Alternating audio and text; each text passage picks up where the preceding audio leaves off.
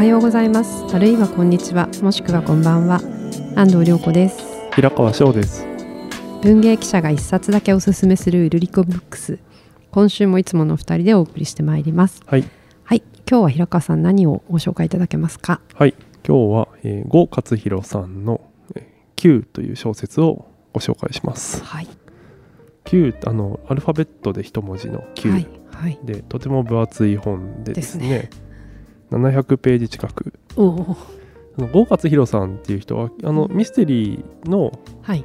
まあ、畑というか、はい。ミステリープラス、まあ、ちょっとアクションというかハードボイルドというか、うん、まあ、そういう分野であのとても人気のある作家さんでそうですね。もうあの直木賞候補3回連続はいはい。連続そうですよね、うん。なっていて、はい。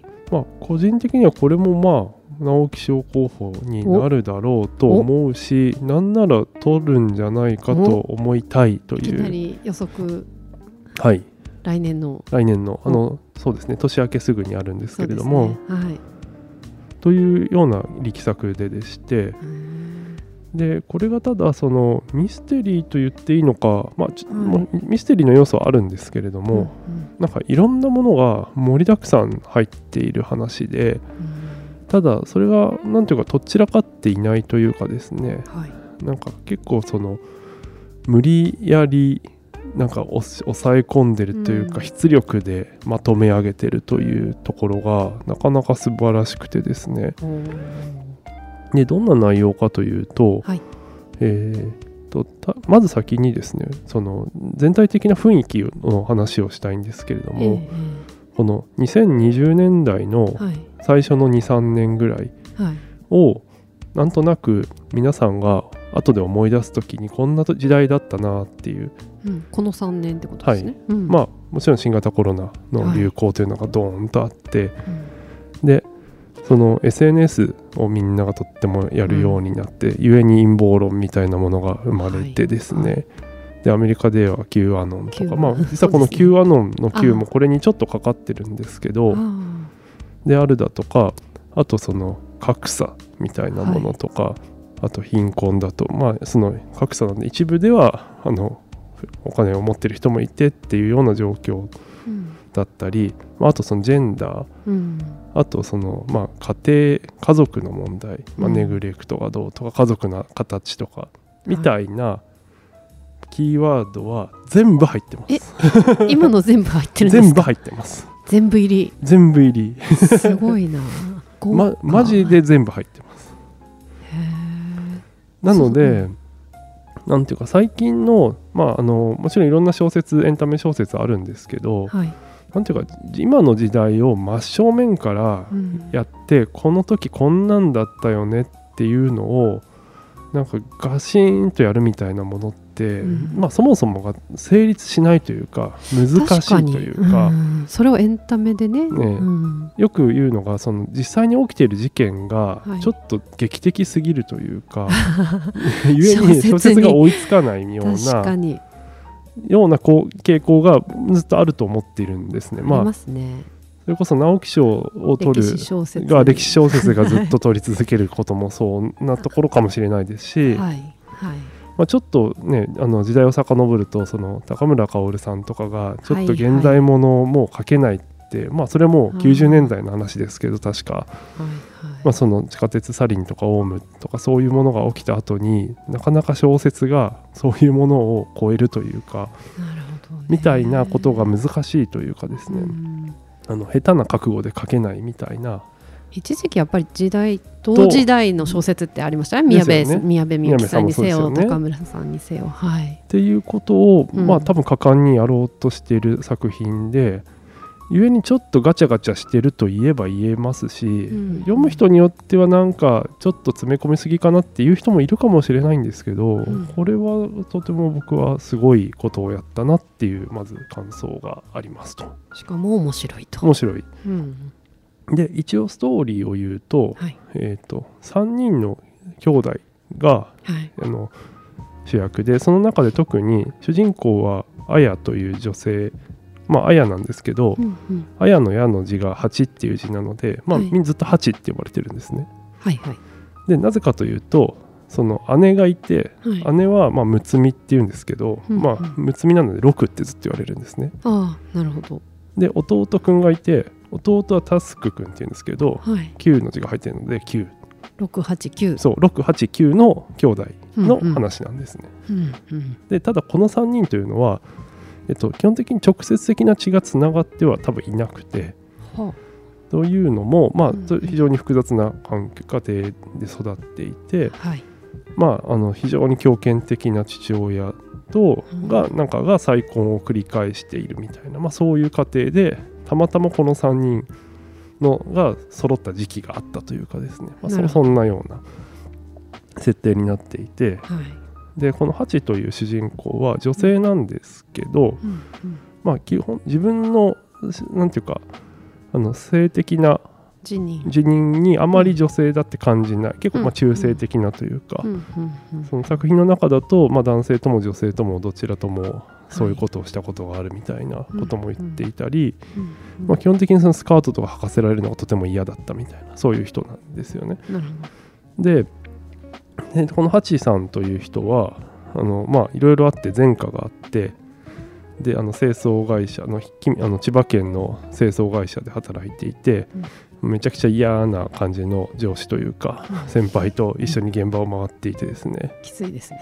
っていうところから始まってはいで、まあ、前科もあるし、もまあ、実を言うとそのなんていうかあの、えー、と悪い男に騙されてあの薬物を取り扱っていたとかですね。まあまあそういうあのちょっと漫画っぽいというか小説あのうん。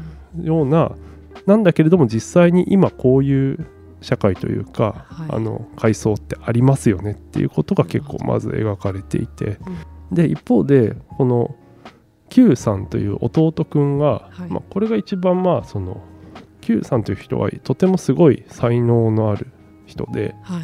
まあなんか要はダンスの才能があると。ダンス。ダンス、まあ、要はすごく綺麗な人ではい。要はその人を引きつけるスターになるようなタイプの人、でなんで芸能活動をしているんですね、うん。物語としてはその Q をいかにスターにするというか、まあ、バズらせるというかうん芸能の事務所の中で、はい。っていうことをがその真ん中にまずあるんですよ。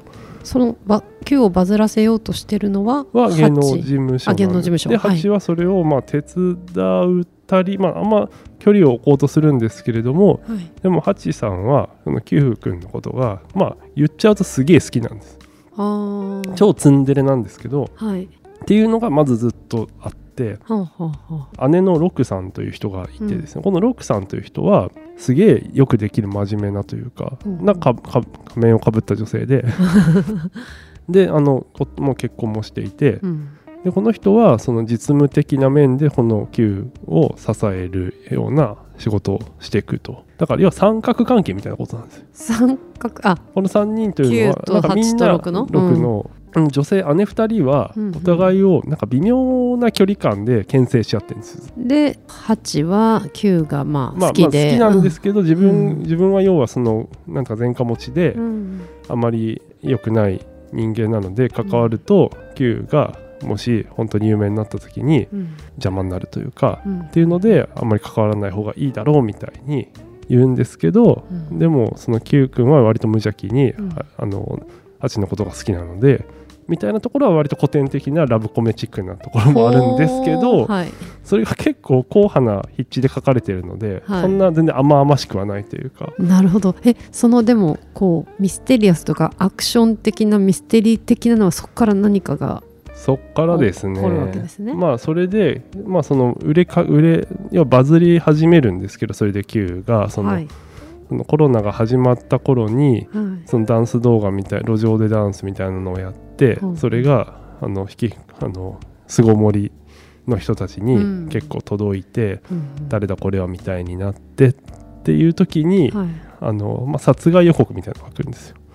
え誰に？あ Q 9に、うん。ああでこれは誰がやってんだみたいな話になっあてその姉たちが動き出すというか、なるほど。あそれはミステリーですね。そうですね。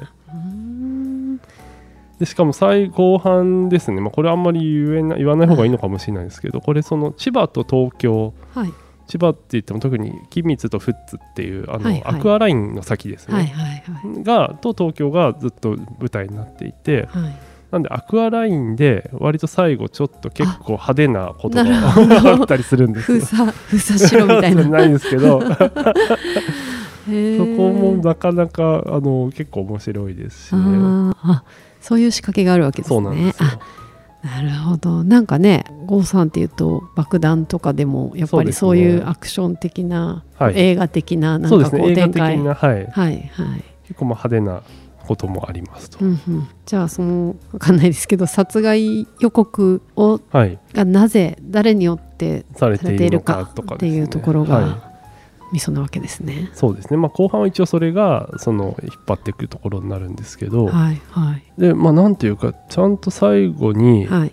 ドッカーンというそういう見せ場があり、はい。最後なんかラストもなんかうん。カタルシスと言っていいのかわかんない。なんかすごいあの対策を見たなっていうちょっと充実感がある終わり方になっていてですね。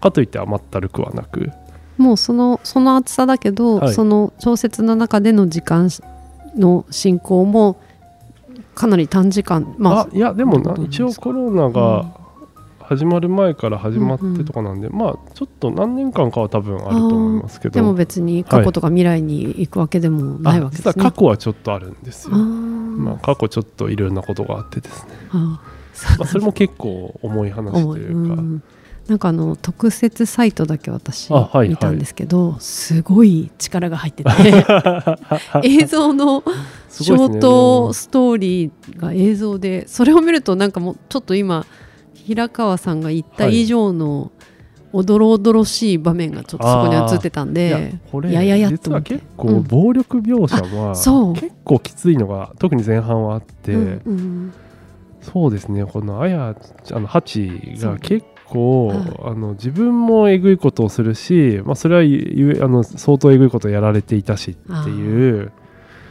ああのそういう若い子をあの手にかけちゃう芸能事務所のオーナーみたいな人も一瞬出てきたり。わ 明らかにこの問題が起きる前に書き始めてるはずなんと思うんですけどね。はいはいはい。という非常に今今、みうん。あの普段接することがギガ化されてというかですねギュッと濃縮されてなるほど。詰まっている小説。なんか読みたいのでもうそれ以上そうですね。くれた方がいいのかもしれないです。まあ、あとはい。もう、あのゴーゴさんの小説を読んだことがある人には今更なんですけど、あのめちゃくちゃ読みやすいです。そうですね、はい。そうですね。